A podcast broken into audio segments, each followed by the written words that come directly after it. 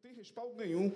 Bom, Denilson já adiantou, eu vou fazer 53 na semana que vem. Se você quiser me abençoar, passa ali atrás, compra um livro meu e seja abençoado com as minhas loucuras.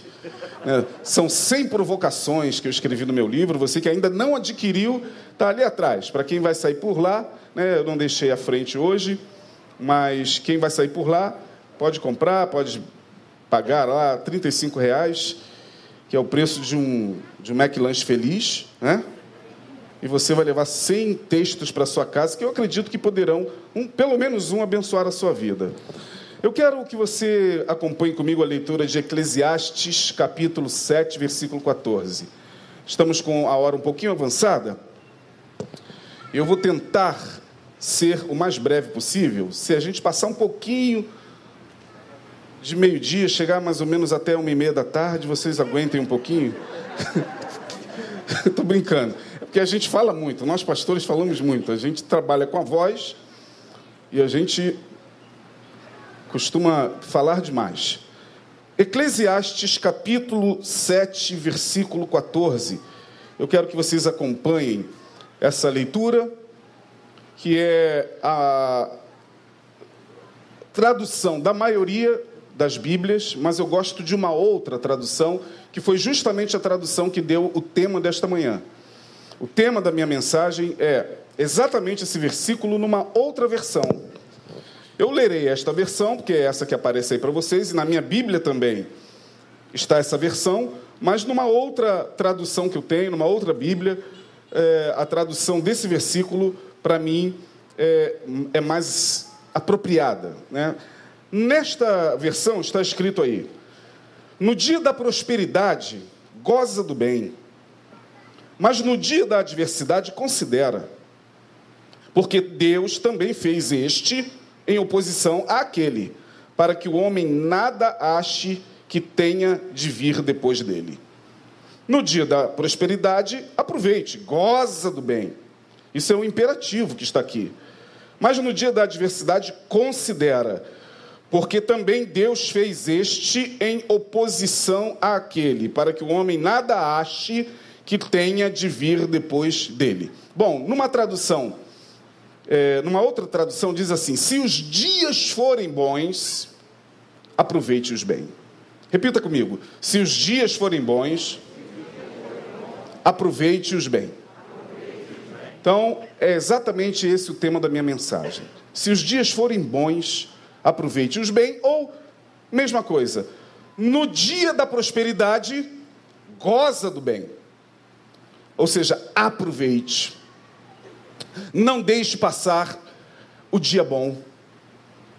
Porque, meus irmãos, a gente, quando para para analisar a nossa vida, e com muita franqueza, com, com com muita transparência, sem o cinismo religioso das falas triunfalistas que nós estamos cansados de ouvir nos púlpitos afora.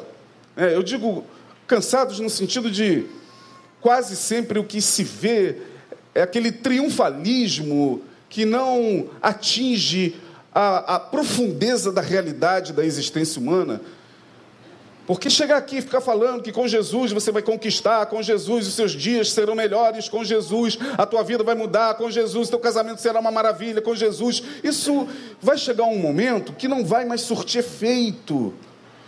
Porque quem está ouvindo vai inevitavelmente constatar que a vida é, segundo o texto que nós lemos aqui, vivida nesta dialética.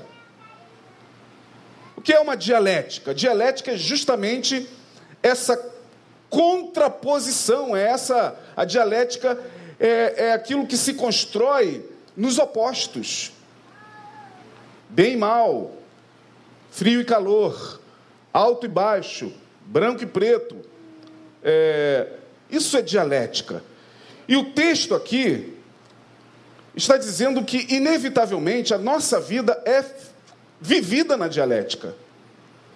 Temos dias bons, e se os dias forem bons, goze deles, aproveite esses dias. o máximo que você puder, os momentos que o dia te proporcionar. Por quê? Porque o dia mal chegará. Inevitavelmente, para todos nós, e nós sabemos disso, vocês estão cansados de ouvir isso aqui. Pastor Neil é doutor em pregar e ensinar isso a vocês. Né? A gente só está repetindo com outras palavras aquilo que é a tônica da nossa mensagem nesse púlpito. Ah, mas se eu me converti e se eu tenho Deus na minha vida, eu não creio que os dias maus vão, vão chegar na minha vida, porque a vitória é nossa no nome de Jesus, porque em todas essas coisas, sim, querido, mas isso não quer dizer que você está isento de males e tribulações e de momentos que, por vezes, nos pegam de surpresa. Uma calamidade, uma tragédia, uma perda, uma morte, nos pega de surpresa a todos, sem que a gente esteja preparado. Ora, quase sempre a gente não está preparado para enfrentar o dia mal, porque o ser humano, naturalmente, por mecanismo de defesa, não quer admitir dentro em si a capacidade de viver ou a realidade do sofrimento. Nós, seres humanos, óbvio, não queremos sofrer. Nós, seres humanos, não queremos estar expostos a nenhum tipo de flagelo, a nenhum tipo de doença. E não é só nós seres humanos, não, os animais também. Você pode observar que nesse calor, o teu cão vai buscar a primeira sombra que ele encontrar porque ele já está sofrendo. Ainda que ele não tenha consciência, ainda que ele não tenha entendimento, mas é, instintivamente ele sabe que quando ele está ali no quintal e o sol aperta, ele levanta-se, não é isso? Ou vai lá para a sombrinha e vai ficar lá, ou vai beber a sua aguinha, porque ele já sabe que ali existe um sofrimento, o calor. Portanto, nós temos essa dificuldade de admitir a possibilidade do sofrimento, porque nenhum de nós quer sofrer. Mas, como vivemos em um mundo de contradições, um mundo dialético demais, o texto está dizendo: olha, só tem uma maneira de você viver bem, ou pelo menos tentar viver bem, nesse mundo feito de dias bons e dias maus. Primeiro, nos dias bons, aproveite. Mas que dias bons são esses? Ah, minha gente, nós temos momentos na nossa vida muito prazerosos. E o pior, muitas vezes esse dia, esse momento, essa alegria, esse prazer, seja o mais estupendo que você possa vivenciar, seja mais simples em família, como aquele churrasquinho que você faz com aquela carne que sobrou de domingo anterior. Você vai lá, pega, e sobrou aqui dois bifes. Tem carvão aí? Tem. Vamos botar esses dois bifes. Tem três linguiças aqui. Eu não sei quantos já viveram isso, né? Tem, pega aí. Tá, acende. Coma. Aquilo ali já é algo bom que o dia está te dando. Mas a gente faz assim de, de qualquer maneira, a gente parece que não consegue mais se conectar com a bondade do dia, de tanto sofrimento, de tantas notícias ruins, de tanta coisa ruim que acontece na nossa própria vida, na nossa família, por vezes, com os nossos parentes, e enfim, que os dias bons passam desapercebidos e quando o dia mal chega, nós estamos mais prostrados, com menos força, mais cansados e com menos efusividade para enfrentar o dia mal. Por quê? Porque o que nos prepara para enfrentar o dia mal é a alma se renovar no dia bom. Por isso que o, o, o texto está dizendo aqui claramente, o pregador, olha, no dia da prosperidade, quando os dias forem bons, aproveite-os bem. Por quê? Ele vai dizer, porque no dia da adversidade você vai ter que considerar. Considera o dia da adversidade. Considera que você provavelmente não terá ou poderá não ter, não é esse o desejo, claro, todos nós não desejamos isso, mas considera que provavelmente você não terá condições de fazer esta viagem maravilhosa que você está fazendo, porque pode acontecer que no ano que vem alguma coisa, financeiramente falando, possa ocorrer na sua vida e você não tenha mais a oportunidade de fazer essa viagem que você está fazendo. Portanto, se você vai fazer esta viagem, seja para onde for, aproveite bem. Curta, sem culpa. Aproveite o momento. Aproveite a alegria que o dia está dando. Como, por exemplo, esta cena que nós vimos aqui. Na vida da dona Zumira e do José Paulo, é algo que o dia está lhes dando de muito bom. Então o que, tem que ser feito? Aproveite, sai daqui, vá almoçar, sente com eles e aproveite esse momento, porque é um momento que vai fortalecer não só o casal, como também a filha que aqui está, o, o genro que aqui está e. Oi? O filho, ah, o varão lá, que lá está. Então, os dias bons nos fortalecem para passar pelos dias maus. Assim sendo, três coisas eu eu aprendo com esse texto. Três coisas, minha gente. Vamos lá. O que, que o texto está nos ensinando? Primeiro, já disse, a dialética da vida. Inevitavelmente, a vida é feita nessa contraposição, na dialética. Dialética foi um estudo proposto por um filósofo chamado Hegel. Ele propôs a dialética, mostrando que as coisas acontecem de acordo com as contradições que ela mesma gera. Ora, os dias vão acontecendo e dentro daquilo que nós lemos no início, lá no Salmo 19, um dia faz declaração a outro dia, uma noite faz declaração a outra noite. Só que, por exemplo, a gente não sabe o que o dia, por exemplo, de amanhã está nos preservando. A gente tem uma ideia de como será o nosso dia de amanhã. Então, temos uma ideia. Mas como a vida é feita de contradições, né, estamos aí diante da dialética, o texto está ensinando, primeiro, não temos como fugir da dialética da vida. Segundo, o texto está dizendo que a vida é feita de momentos. A vida é feita de momentos. Momentos de dor, de tristeza, de desânimo. Momentos ruins, momentos em que você é tomado por uma angústia enorme, inexplicável, inexprimível. A sua alma você percebe que não está tão festiva. Você não consegue sentir a mesma alegria que você sentiu há duas semanas atrás, você fica questionando: meu Deus, o que está acontecendo? Ao certo, nem sabemos, podem ser fatores inconscientes, mas nem sabemos o porquê que naquele dia uma tristeza profunda se abateu sobre as nossas vidas. E a gente está literalmente down, para baixo. Nada nos alegra. Vamos sair, vamos, vamos, vamos à praia, não sei o que. Você, e você, né? Não, vai lá, eu. Vamos no shopping, vamos sair. Você não, não se anima. E aí você não sabe por que, que a tua alma foi tomada por essa tristeza, porque faz parte da vida. No mundo tereis o quê? Bem alto. No mundo, tereis... Jesus falou: olha, tem de bom ânimo. É o mesmo que está aqui.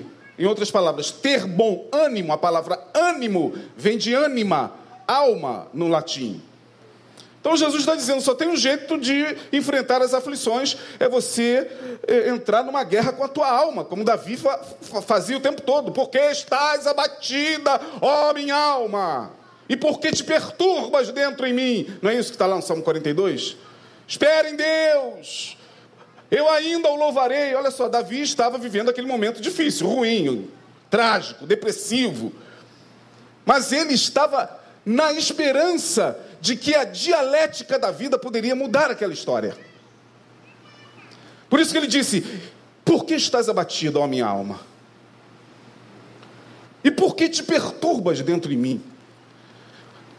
Espere em Deus, porque eu ainda o louvarei. A convicção de que ele voltaria a se alegrar, a convicção de que, não, eu estou abatido, eu estou deprimido, eu estou, estou com a minha alma triste, sim, mas eu preciso entender pela palavra que isso não é para sempre que isso não vai permanecer. Um dia bom vai chegar na minha vida.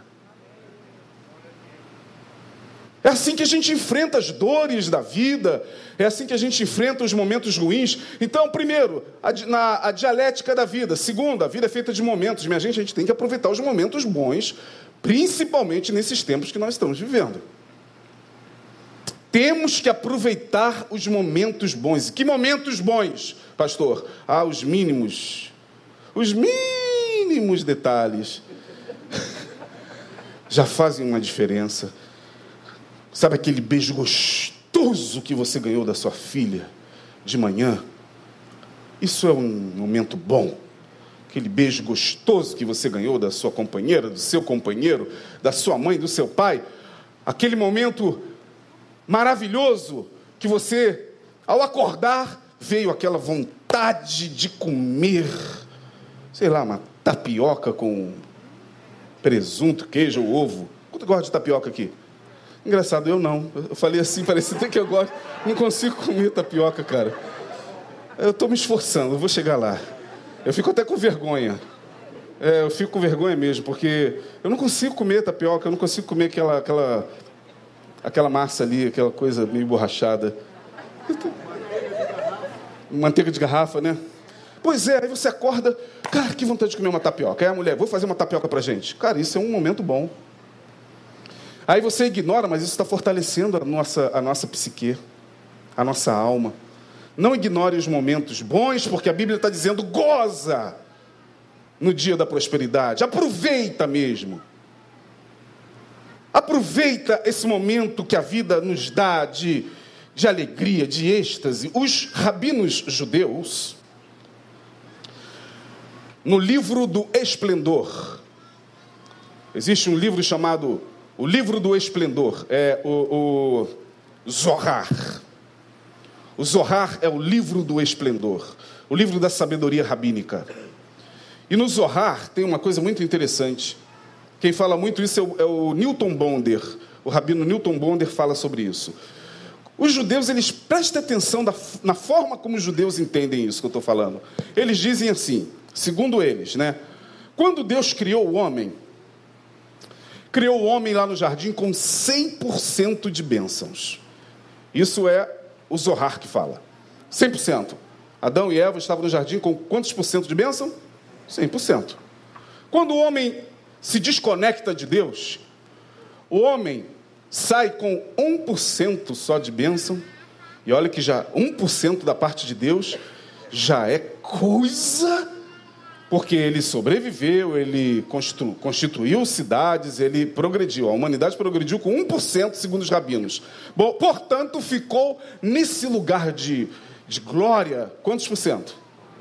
99. Os rabinos dizem que o apóstolo, eles, eles entendem, eu também acredito que o apóstolo Paulo conhecia muito a Kabbalah. É, eu acredito que Paulo estudou com um dos maiores cabalistas, que foi Gamaliel.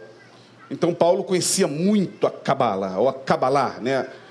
E eles pegam aquele texto de Paulo, que eles entendem como sendo cabalístico, quando Paulo diz: Nós já fomos abençoados por Deus com toda sorte de bênçãos espirituais nos lugares celestiais.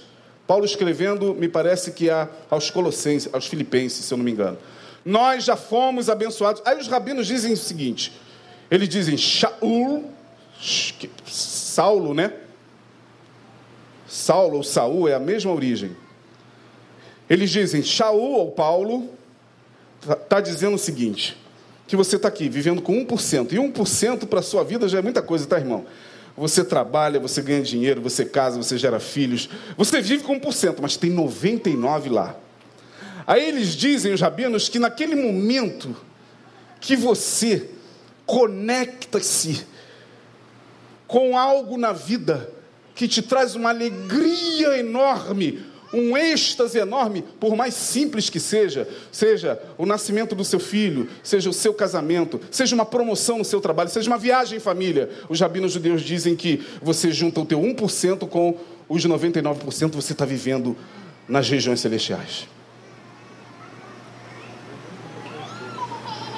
Essa é a interpretação rabínica que eu acho fantástica. É a interpretação dos rabinos.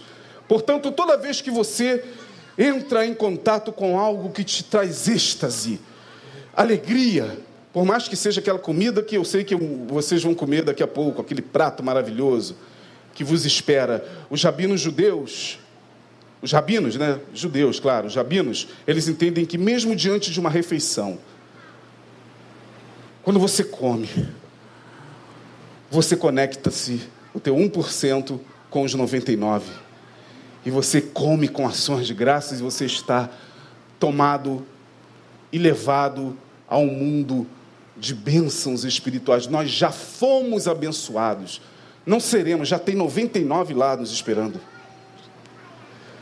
Já tem 99% nesse mundo espiritual. Que mundo é esse? É o mundo da conexão, da alegria. Por quê? Porque eles depois vão responder no Zohar. Porque a alegria de Adonai é o quê?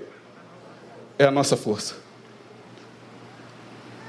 Então, o texto fala que, primeiro, dialética da vida. Segundo, a vida é feita de momentos. Vamos aproveitar os momentos bons, gente. A gente não sabe quais os momentos ruins que ainda nos aguardam, né? Ah, pastor, tá amarrado, vira essa boca para lá, não vou virar, não. Se quisera eu. Mas a gente sabe que a vida hoje tem pego tanta gente de surpresa. Ora, não vou nem ficar aqui, senão vai se transformar em clichê. Não vou nem ficar aqui usando o exemplo da pandemia. O que mais a gente pode imaginar depois desse momento que vivemos, desses dois últimos anos? Que globalmente mostrou o quanto a vida é dialética, o quanto a vida pode nos pegar de surpresa. Terceiro, a vida não nos isenta de responsabilidade e planejamento. Eu quero que você entenda isso aqui, eu vou explicar. A vida não nos isenta de responsabilidade e planejamento, mas não está subordinada a eles. Como assim, pastor? Bom, é fato, é fato, que você não deve ignorar o planejamento da sua vida. É fato que você deve pensar no futuro. É fato que tudo aquilo que você hoje está plantando vai colher amanhã de acordo com o seu plantio. É fato. Não ignoramos isso. É fato que você tem que pensar na sua velhice, na sua aposentadoria. É fato que você tem que pensar é, em como você vai alcançar a sua casa própria. Você que está começando a sua vida agora. É fato que nós temos que planejar a vida. A vida não nos isenta desta responsabilidade. Não é chegar também e, ah, já que os dias são assim, então deixa a vida me levar, a vida leva eu. Não, Zeca Pagodinho, depois que cantou isso, já estava com a vida feita. Ora, ó, né? Agora lá atrás, quando ele estava magrinho, né? Desconhecido, ó, ele planejou muito. Ele investiu muito, ele pensou muito, ele teve gente que ajudou ele a planejar. Agora é mole, agora é. Vai deixa a vida me levar, vida leva. Agora, agora é tranquilo. A vida não tem que ser vivida assim, óbvio. A vida não tem que ser vivida no deixa a vida me levar, no que, o que der deu. Se aconteceu alguma coisa boa, foi Deus. Se aconteceu alguma coisa ruim, não foi Deus. Aí volta a acontecer uma outra coisa boa, foi Deus. Uma outra coisa ruim, foi o diabo. Foi a feitiçaria. Foi não sei o quê. Não, a vida não tem que ser vivida nesse fatalismo que muita gente, inclusive, vive. Eu encontrei um rapaz, há tempos atrás, que ele, ele pensava assim, porque ele levava a ferro e fogo a teologia da predestinação. Aí ele cria na predestinação desse jeito. Pastor, tudo que acontecer na minha vida está predestinado. Falei, meu amigo, meu amigo, que perigo é esse que você. Não, porque a Bíblia diz que nós somos predestinados. Então, se eu andei ali, dei uma topadinha, eu estava predestinado a dar uma topada nessa pedra.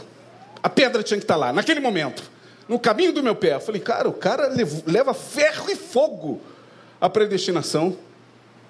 Porque ele, na verdade, precisa pensar assim, porque é mais fácil do que planejar a vida. É mais fácil, do, é, é como as pessoas que creem naquele chamado é, momento anterior, no chamado a priori. Ora, quem fala isso é Jean-Paul Sartre. E eu creio muito, apesar de Sartre ter sido um, um homem que não se comprometeu em nada com Deus e ele se falava e se dizia ateu, mas Sartre diz uma coisa muito interessante. Ele diz assim: Não, eu não creio em nenhum a priori. Eu não creio em é, nenhum plano anterior à minha existência, já todo prontinho, para que quando eu chegasse nesse mundo, eu só vou cumprir esse plano. Eu creio no a posteriori. Sartre vai dizer: quem constrói o meu destino sou eu, com as minhas decisões, com as minhas escolhas, portanto eu tenho que assumir as responsabilidades todas da minha própria vida. Porque se eu ficar pensando nesse plano, a gente foge até da responsabilidade. E eu entendi o que ele quis dizer. Não é que a gente não crê que Deus tem um plano em cada. O quê? Lembra disso? Lindo, né? Deus tem um plano em cada criatura. É lindo, a gente prega sobre isso. Deus tem um plano na tua vida. Qual, pastor? Ah, não sei, só que Deus tem um plano, irmão. Entrega seu caminho a Jesus. Deus tem um plano na sua vida, pastor, por favor. Eu venho aqui para o senhor me dizer qual é o plano. Eu estou ansioso. Eu quero saber. Ah, o quê? Oh, rapaz, tá um... Agora, virou questionador, é? Virou questionador? Virou rebelde? Virou questionador? Oh, tu não crê que Deus tem um plano em cada criatura, não? Sim. Aí a gente fica usando essa, essa, essas, essas frases. Não que Deus não tenha, tá, irmão? Estou dizendo isso não. Estou falando que quando isso fica se transformando em frase de efeito, aí pega um cara inteligente, pega um cara que pensa, chega aqui, por favor, pastor, senta aqui. Me diga qual o plano que Deus tinha naquela criança que acabou de falecer agora no hospital, porque nasceu com é, anencefalia. Ela nasceu e não viveu. Qual é o plano que Deus tinha? Na... Olha, minha gente, eu creio que Deus tem um plano na minha vida. Mas eu penso como Jean Paul Sartre. Eu prefiro pensar que a vida ela tem que ser vivida e planejada por mim. Meus atos é que vão determinar a minha vida. Eu sou aquilo que eu plantei de verdade no caminho. Ok, mas eu coloquei um detalhe aqui: a vida não nos isenta de responsabilidade e planejamento. Não nos isenta. Você tem que pensar no futuro. Você não pode achar que é oba-oba. Você não pode achar que ah, a vida é assim mesmo e a gente vai nessa maré. Não. Mas a vida, ela não está subordinada a isso, não. Sabe por quê? Porque ela nos prega peças. E eu acredito que vocês saibam o que eu estou querendo dizer. A gente às vezes traça planos, metas, objetivos. Ok, está tudo aqui, ó, o ano de 2022 está todo aqui. Do, do primeiro de janeiro até, ok, muitos são os planos do coração do homem, mas é o Senhor que traz a resposta final. Então, às vezes, nossos planos são frustrados. Às vezes, a gente planejou certinho, mas algo acontece que está fora do nosso controle. Tem coisas, minha gente, que está fora do nosso controle, fora do nosso domínio.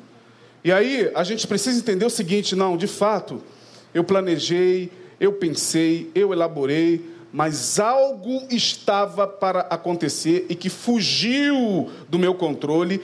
E quando algo foge do nosso controle, se a gente for aquele neurótico obsessivo, né? porque o neurótico obsessivo, se ele perder o controle disso que ele morre. Ele precisa estar controlando tudo. Controlando não só a vida dele própria, que muito mal controla, mas controlando a vida de todo mundo. Né? O neurótico obsessivo, ele não, ele se compraz em, inclusive, fazer planos e objetivos para o outro. Para que o outro cumpra seus planos. E aí, quando essa pessoa, infelizmente, passa por uma situação da qual ele não tem controle, onde ele perdeu o controle, uma calamidade, algo que acontece maior do que ele mesmo, ele se desmancha. Por isso que a vida não está subordinada também aos nossos planos, não, minha gente. A vida é grandiosa demais. E tem coisas que fogem completamente da nossa capacidade. Quem dera se a gente soubesse o que vai acontecer até 28 de fevereiro, tivesse tudo aqui certinho, mas não está. E a gente tem que viver por fé. O justo viverá. O justo viverá. Pois é, mas a gente não vive por fé. Convenhamos, a gente vive de quê? A gente vive de oráculos. Os oráculos são maravilhosos. Que são oráculos? Oráculos. Né? O cara vai lá e ele joga o búzios aí para mim, por favor. Ah, eu estou aflito, eu quero saber se essa pessoa com quem eu estou é, é a pessoa correta. Ele quer saber nos búzios. Ele não quer se responsabilizar pela escolha. Ele quer que os, as entidades, os deuses, os jogos divinatórios, os oráculos digam alguma coisa para ele. Porque isso é fantástico, isso existe desde a Grécia Antiga, desde o Egito Antigo, passando pela Bíblia ali, passando pelo Urim e o Tumim, que eram aquelas pedras que os sacerdotes levavam em Israel, que acendiam para o sim e não acendiam para o não. Então aquilo deixa a gente, né? Quem dera se a gente tivesse resposta. Olha ali na esquina tem uma tal de, de Dona Diva, e ela é uma vidente, e ela fala, tua forma fila. Ai, meu Deus do céu. Ai, vamos lá, eu quero saber o meu destino. Então lá tem um profeta, olha, esse profeta é arranca-toco. Esse não erra. Esse não erra. Olha, de 100 ele acerta 99,6. Pô, a gente corre para lá, porque a gente gosta de oráculo. A gente quer isso. Veja a virada do ano do dia 31 para o dia 1 Todo mundo ali nos oráculos, nos búzios, nas cartas, nas bolas de cristal, consultando as entidades. E as entidades adoram isso, que elas descem também fazer uma festa, né? Falar um monte de coisas. Olha, vai fazer, faz isso, faz isso, tua vida vai ser assim, não sei o quê. Aí tudo, a gente fica assim. É, é, e aquilo é um desejo nosso incontrolável de querer controlar a vida. De querer controlar, inclusive, a entidade. Porque tem gente que a entidade fala alguma coisa, ah, não aceito isso não. Não, por aí não, não vou te dar despacho nenhum não, porque isso aí eu não quero não. O cara quer controlar até a entidade. É, porque existe dentro da gente esse desejo de querer saber o que, que vai acontecer. Ora, minha gente, vou dizer uma coisa para vocês: não temos esse poder. A não ser quando e aí não me pergunte por quê, nem em que condições e que fenômeno é esse. Mas a não ser quando, uma vez ou outra, a espiritualidade nos permite ter esse vislumbre mental. Aí a gente vai, dorme, sonha com alguma coisa que lá na frente acontece. Quantos já tiveram essa experiência? Levante a mão. Muitos. Os chamados sonhos premonitórios. Eu já tive vários. Vários, assim, de ver a coisa acontecer como no sonho. Aí você fica espantado. Meu Deus do céu, não é possível, está se cumprindo que eu vi certinho no sonho. Mas mesmo acontecendo isso, e isso é um fenômeno parapsicológico, paranormal, ou seja, você não tem que ficar agora, ai meu Deus, estou doido logo para dormir, que eu tenho que ver o que vai acontecer. Não, não vai acontecer, acontece espontaneamente. Esses fenômenos, quando ocorrem, e eu creio que há pessoas que têm certas capacidades psíquicas, sim, de não de ver o futuro da sua vida, mas de alguns profetas, né? Os profetas bíblicos, eles Deus abria janelas espirituais na mente deles, eles viam. Isaías viu a vida de Jesus 600 anos antes. 600 anos antes. E os profetas viram coisas muitos anos antes. João escreveu o livro do Apocalipse e está todo mundo aí debruçado. E quando digo todo mundo, não é todo mundo da igreja, não. A igreja não quer nem saber do livro. Quando eu digo todo mundo, é a NASA, a NSA, as agências de inteligência. Está todo mundo debruçado em cima do livro do Apocalipse, tá? Se você não sabe. A gente ignora. Mas ó, o pessoal da NASA, do, daquela galera toda de, da inteligência, ó, pega esse livro aí para ver o que está acontecendo. O que, que o maluco do João lá falou, porque a coisa está feia, meu irmão. Está batendo tudo. Vai olhando o clima, o pessoal do clima. É, quem não gosta da Bíblia é a gente, irmão. Esses caras ó, se debruçam. Então, voltando ao texto e terminando a minha palavra, se os dias forem bons, minha gente, aproveite-os bem, mas agora eu quero assim compartilhar com vocês um algo que Deus colocou no meu coração para trazer nessa manhã. Não fique esperando para você celebrar coisas muito grandes na vida. Não fique esperando para você celebrar só quando você ganhar aquela promoção, passar naquele concurso, quando você casar. Ou quando você conhecer alguém, o amor da sua vida ou apenas quando você, é, de alguma maneira, é, for abençoado assim, de uma maneira. Não, celebre as pequenas coisas, as pequenas vitórias. Porque foi Jesus quem falou, não fui eu. Quem é fiel no pouco, hã? Ser fiel no pouco, e no muito. Ou seja, quem não sabe se alegrar com as coisas mínimas, com um almoço gostoso em família, a alma não estará acostumada a celebrar nem as grandes vitórias. Por isso que Salomão vai dizer: lembra-se do teu Criador, lembra-te do teu Criador nos dias da tua mocidade, antes que venham os maus dias, nos quais tu venhas a dizer: Não tenho neles nenhuma alegria, nenhum contentamento. Então Salomão está dizendo: Olha, o momento de celebrar é agora, o momento de amar é hoje, o momento de beijar é hoje, e beijar com responsabilidade, tá, irmão? De Deus.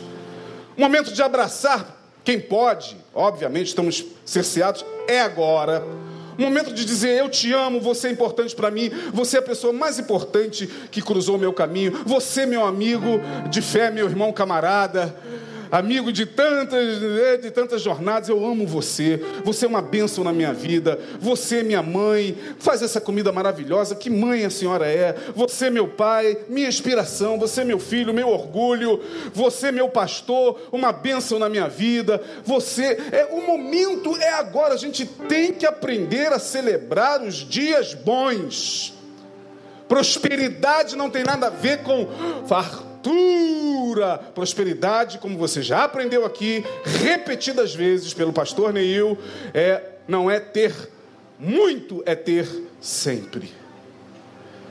O arroz e o feijão que estão no teu prato todos os dias é prosperidade. E você deve celebrar isso. Ah, porque agora não posso comprar carne, não interessa, compra galinha. Compra fígado. Bota um fígado lá, quem gosta de fígado aí? Ah, que maravilha, eu também. Isso eu gosto. Boa, compra fígado, irmão, compra moela. Ai, adoro. Quem gosta também de moela? Compra moela, bota arroz, feijão, frita um ovo, bota tomate, bota o prato na mesa com ações de graça. Senhor, muito obrigado por essa prosperidade. Aleluia. Aleluia.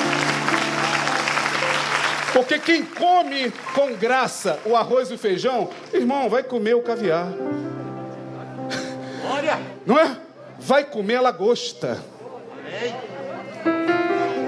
Aquela lagosta acompanhada com aquela Coca-Cola.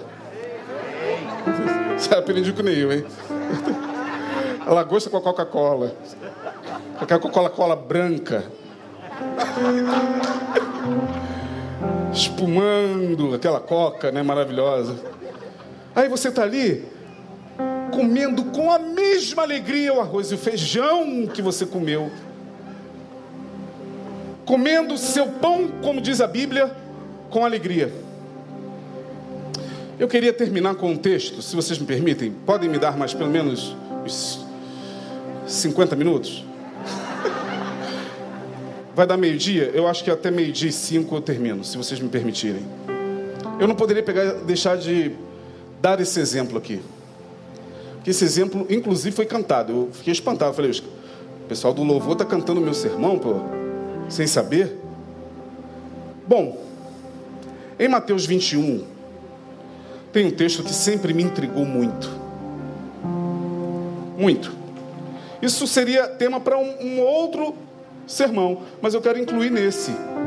Que eu já preguei isso aqui há muito tempo atrás, que eu vou falar agora, numa outra perspectiva. Só que eu quero incluir rapidinho isso aqui. Nisso que eu estou falando, porque esse texto realmente me chamou a atenção e me intrigou, me deixou intrigado, que é a entrada triunfal de Jesus. Calma, gente, estou acabando. Estou brincando, é porque já é protocolo mesmo. É... Ah, eles não vão contar, não vão. Ah, vão. A entrada triunfal de Jesus em Jerusalém.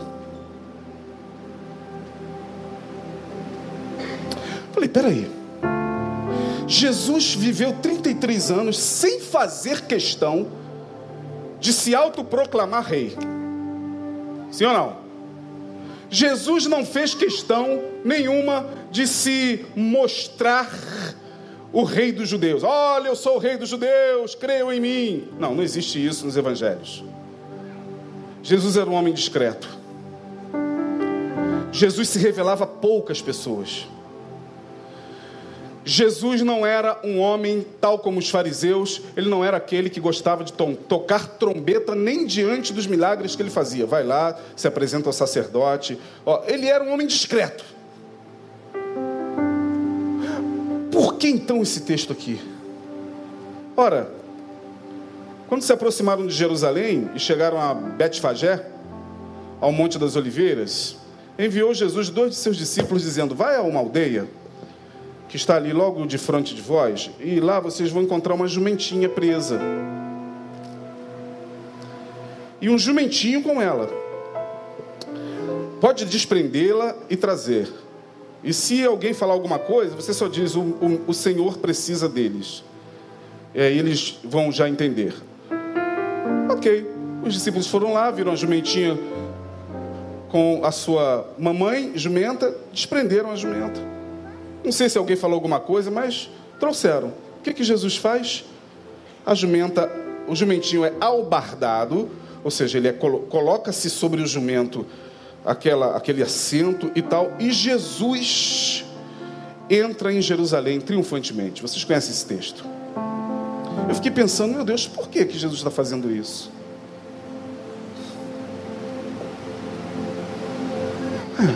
Jesus nunca foi de se mostrar, de tocar trombeta.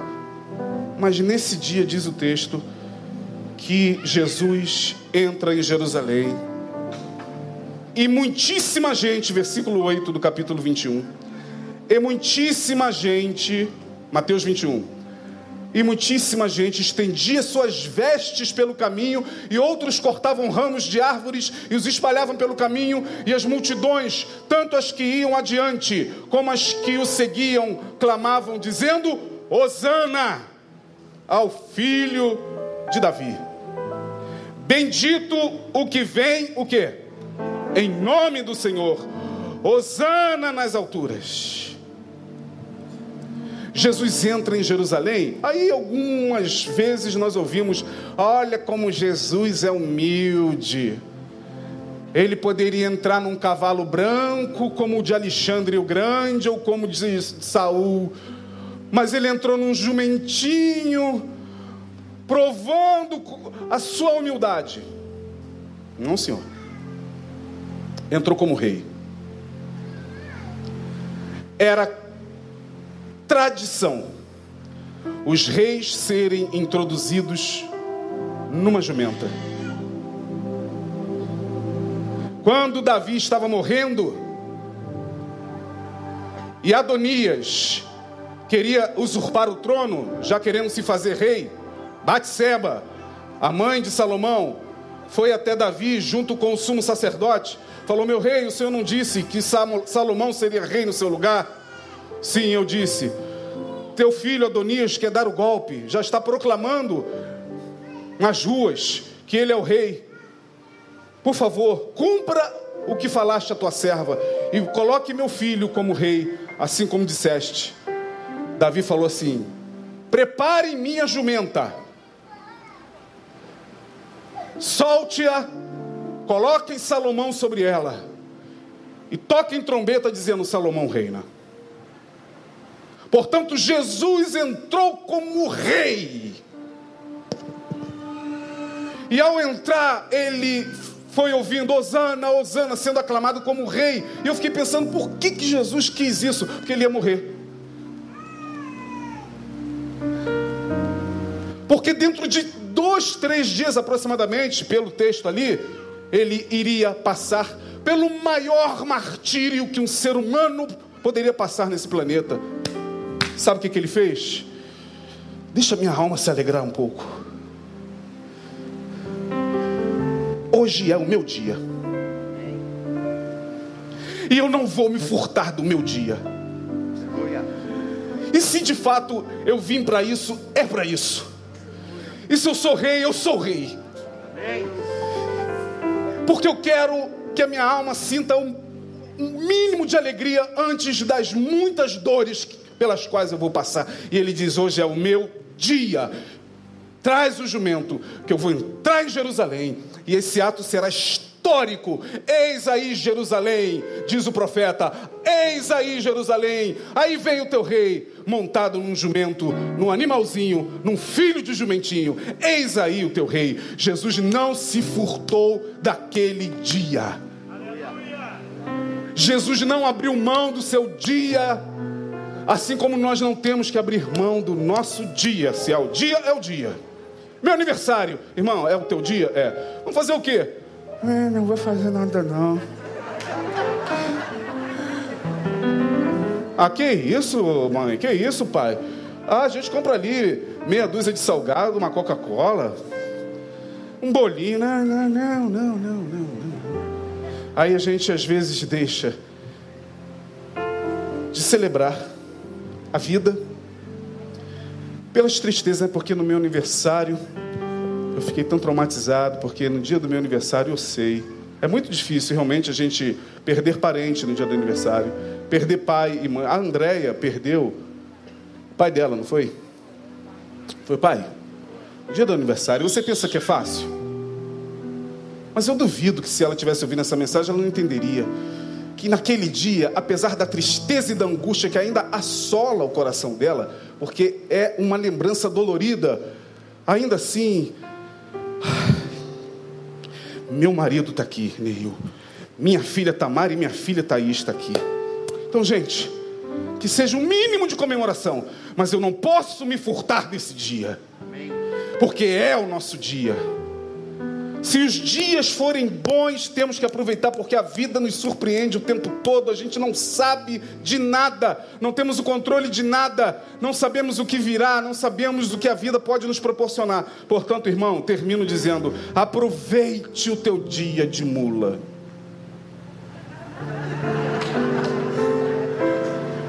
Porque Jesus não se isentou. Ele entrou em Jerusalém com cabeça erguida e todo mundo falando: Osana ao rei, Osana ao rei. E ele estava entrando. E ele não fica com essa, para com isso. Ai, que isso, não. Que isso, vira para lá essa câmera. Não tinha nem câmera, né? Não, que isso, eu só estou aqui experimentando para ver se eu consigo ainda montar no jumento. Não, Jesus, Osana! E ele entrando, porque ele sabia que ele era o rei. Ele sabia que ele veio como rei e entrou triunfalmente. Ele queria trazer alegria para uma alma que sofreria horrores.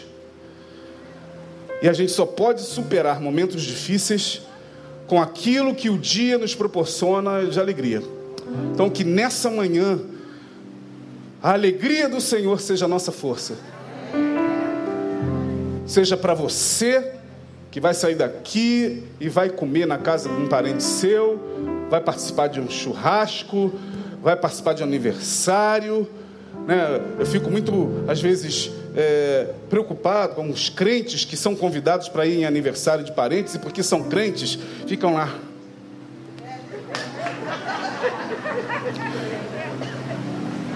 Aí o negócio estava falando, raça negra rolando, todo mundo dançando. O cara foi, porque é sobrinha, parente, é afilhado e tal. Gente, isso é tão ruim, parece que você não está ali, sabe? A pessoa chega e fala assim: Meu Deus do céu, tudo bem que ele é crente, ele não guarda essas músicas e tal, mas vem aqui se alegrar um pouquinho. Não, o crente fica lá. Quer uma Coca-Cola? Não, não. Já tomei. E acha que ele não está participando da alegria do mundo. A ah, gente, é a alegria da sua família, é a alegria do seu parente, é teu sobrinho que está fazendo aniversário, está com vida, é o teu, teu parente que teve Covid e se livrou da Covid. Então, não precisa ir lá e se esbaldar e, e botar gravata na testa também. Não, não é isso, não. É você chegar e se alegrar. É você chegar e entender que aquilo ali é um momento que tem que ser celebrado. Isso é sabedoria. Que Deus nos dê essa capacidade no nome de Jesus. Amém? Deus abençoe. Vamos ficar de pé. Vamos orar. Aleluia. Ó oh Deus, são tantos momentos ruins que nós temos vivido nesses tempos. Tanta angústia, tanta aflição, tanta escassez, tanto desemprego, tantas portas que se fecham, tanta desesperança tantas pessoas perdendo a esperança, abrindo mão não dos seus sonhos grandiosos, mas abrindo mão da vida. Nós te pedimos que pelo teu espírito tu sopre vida agora no coração deste ou desta Senhor que está nesta desesperança, que está, ó Deus, se entregando ao dia mal, Dias maus são inevitáveis, a tua palavra que lemos diz isso, mas a mesma alegria que teu espírito gerou no coração de Jesus naquele dia em que ele entra de forma radiante em Jerusalém, compartilha conosco, Senhor, um pouco dessa alegria, para que nós possamos viver nessa existência, não apenas, ó Deus, passando por ela, mas vivendo com vida, vida em abundância e a vida em abundância às vezes está nas pequenas coisas. A vida em abundância às vezes está ao nosso lado e nós desapercebidamente não celebramos. Obrigado por tudo que aqui vimos, ó Deus, a consagração de uma criança que veio de longe, Senhor, trazida por seus pais, lá do, do Paraná. Ó Deus, os 60 anos do, do, da dona Zumir, do seu João Paulo. Ó Deus, e tantas bênçãos que o Senhor está manifestando agora no coração de todos os que nos ouvem, no coração dos que aqui estão presentes. Nós cremos que milagres estão sendo realizados agora, dentro do coração de cada um de nós. Nós contamos nesse mundo, Senhor, com a alegria advinda da tua palavra, do teu espírito, porque ela é a nossa força, é a tua palavra que nos dá a, a, a, força suficiente para continuar caminhando, para continuar crendo, para não desistir, para não olhar atrás, para não se prostrar, para não ficar com os nossos olhos fitos, Senhor, na calamidade, mas é a tua palavra que nos faz seguir adiante, porque aí sim podemos dizer que em todas essas coisas somos mais do que vencedores. Dá-nos um domingo abençoado. Abençoa cada família aqui representada, cada pessoa que está conosco pelas redes sociais e que a tua graça e que o amor de Jesus Cristo, que as consolações do teu Espírito Santo esteja sobre todo o teu povo espalhado na face desta terra, neste lugar, desde agora e para sempre. Amém, amém e amém. Teu melhor aplauso, Deus abençoe. Vamos sair louvando ao Senhor.